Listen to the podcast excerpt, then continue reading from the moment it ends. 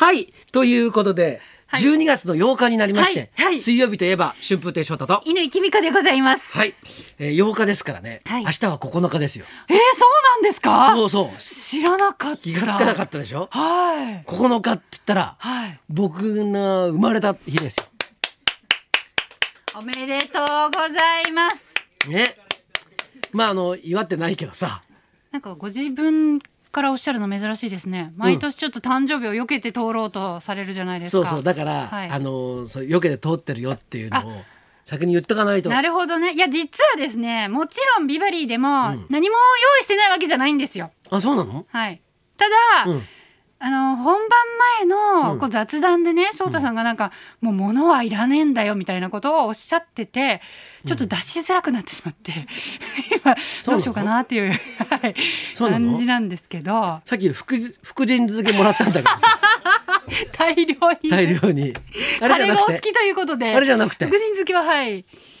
あのーちょっと別の方からはいはい。なんですけれども、はいはあそうなんですか、はいええ。いや別にあのいいはい。あの別にやぶさかじゃないですよ。あ。そうですか？はい。ああ、まああの、え一番好きなのはお金なんだけど、それをおっしゃってたのでそう。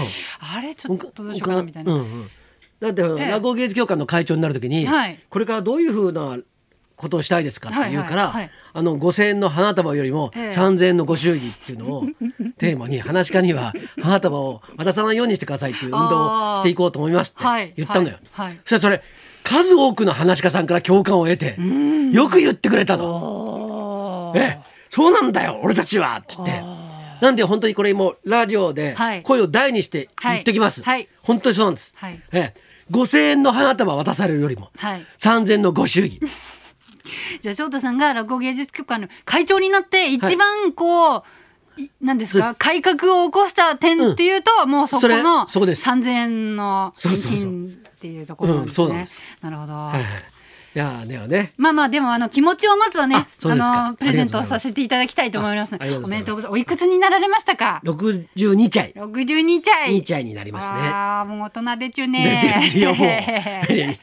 本当ねちゃんとしないといけないなっいいて。年の大人でちゅ思ねってるんですけどね。えええーでもまあね、はいあのまあ一つ一つまあ年を取るので、はいまあ言ったらそれはね、ええあの言ったらこの世界からはいさよならする時期が近づいてるっていうことでもあるじゃないですか。はい。で特にもう落語界はね、はい。もう最近多くて。多いですね。本当にね今年は多かったですね。こうこう皆さんに愛されてる落語話し家さんが次々に亡くなってしまって。若い方もいたし、はい。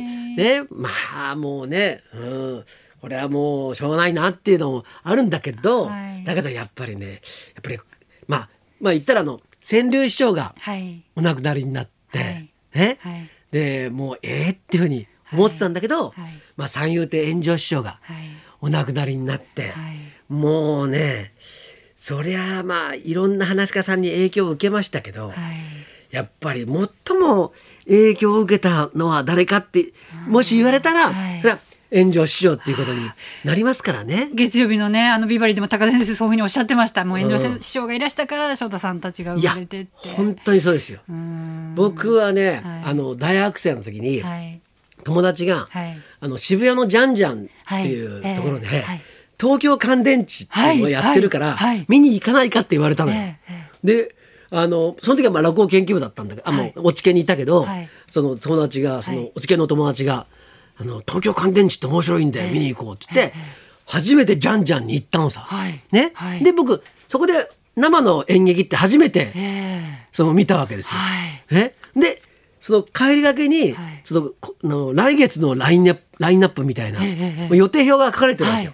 でそこに、はい。その実験落語っていうはタイトルの落語会をやってるっていうのが出ていて、え。なんだこれって。ええもう面白い面白そうじゃないか実験落語って。ええはい。あってで実験なんかしてない頃なんだからさ、えそうですよね。そう。もう確実に受ける古典落語が前世の時代だったからさ、はい。そんな時にさ、こんなことやってる人いるんだと思って、ほんで見に行ったんですよ。ええ。それでいいと思って。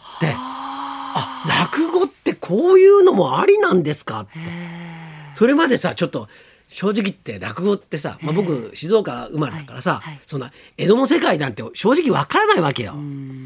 ね、だけどそうじゃなくてこう現代はい。でしかもそのぶその落語の設定とかがはい。もう、もうその宇宙だったりさ、はい。え？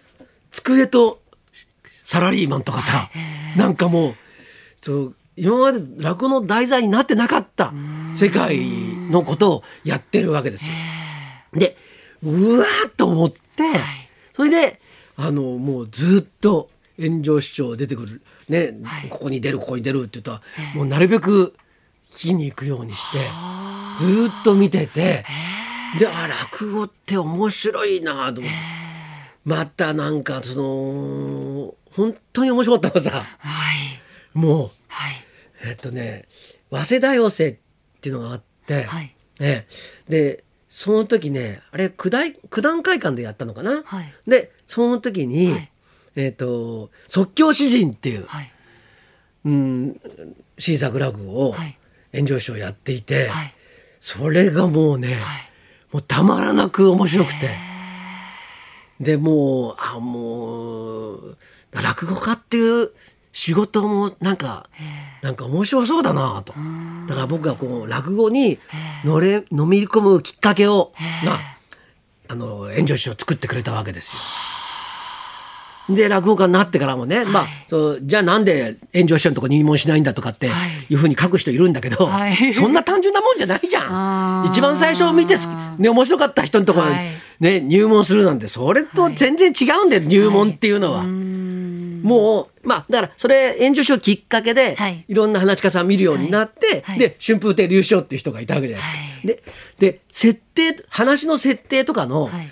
に自由なんだっていうのは、はい。炎上師匠で知ったわけよ。はい。ででその後僕春風亭流昇を見て、はい。あ喋りも自由なんだと。落語家さんっていうとするっていうと何かいみたいな、はい。なんかこう落語家の喋り方あるんだけど、はい。はい。春風亭流昇にはそれがないんだよ。ーはい普通の言葉で喋ってたんで、はい僕がもうこのこの人だなと。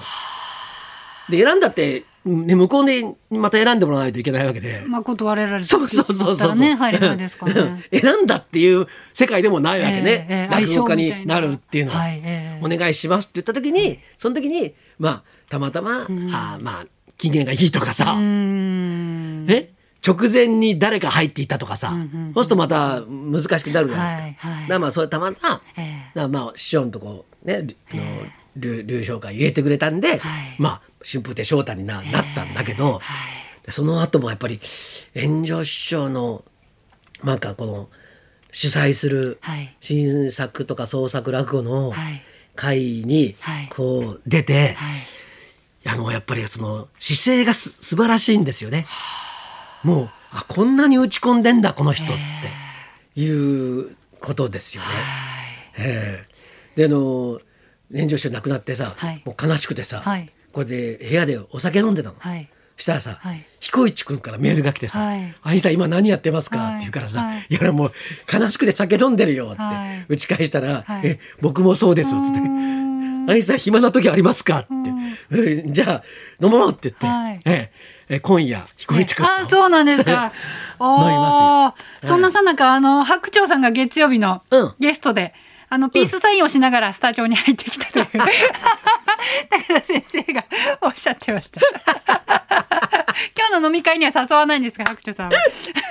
え どうしようかな。そんな人間と飲むとねなんかねこうちょっと心が歪むような気がする。いやいや白鳥くんも偉か偉かったっていうかね、えあのもう諏訪の集まりがあったんですよ、はい。ね。はい。えー、3日の日に。3日、えっと、先週の金曜日。そう、はい。で亡くなられたのははい。2日なん、二あ2日の日に、あはい。3日ねあえっとえっとね30 30あでだからえっとだその時多分、はい。もうあの白鳥くんは、はい。もうその炎上師匠亡くなってるはい。のは、ええ。もうし、まあ、もちろんだけど、あ、公表はされてないさけれども、もう、うん。その一問の中では、うん、もちろん、そうもちろんねあのお会いしてるしね、はい2日の日に会ったんだって、はい。会いに行ったんだって、はい。えまあ亡くなられてね、はい。えで3日の日に、はい。まあ僕らと会って、はい。まあ、ちっちゃい会みたいのをやってたんだけど、はい。はい。もうなんか何何にも言わないで。やってたから後から考えると、はい。ああ白鳥も辛かっただろうなと思うとね。うん。いやいやまあいやなんか意外なエピソード。うんいつもの白鳥さんのエピソードとはそう違ねう。あの人じゃないみたいな言い方するからね。であの今週のポスト、はい、えええええみ今、はいスタジオに入ってみたら、はい。高川先生がはい。落語のことを落語特集で。大特集で、はい。ねええもう表紙のところにさ、はいなんかこうやっぱりあの小三治師匠とか男子師匠とかはい新潮師匠の、はいまあ、写真がええあるんですよ。はい。でその隣に、はいやっぱり着物を着てる人がいるから、んこれどの落語家だと思ったらね、うんあのスピリチュアルのあの江原さんだったんです。江原博之さん、あ、本当だ。なんか、落語特集の ど横にさ 横に着物着てるからさこれどこの話かなってこれってこれ昇進似てんなと思って昇進が映ってんなと思ったら江原さんでした。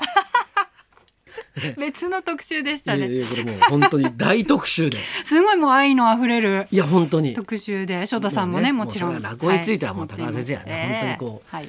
もう本当に応はい援、昔から応援してくれてるね、はい方ですからね、えええーありがとうございます。はいねえー今日のええ。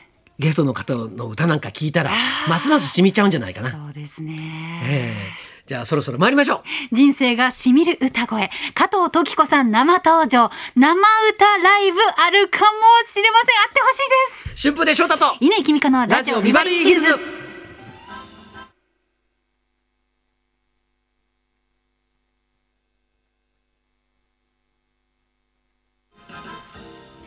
今日のゲストおなじみの大御所加藤登紀子さんです。12時からの登場ですさあそんなこんなで今日も1時まで生放送。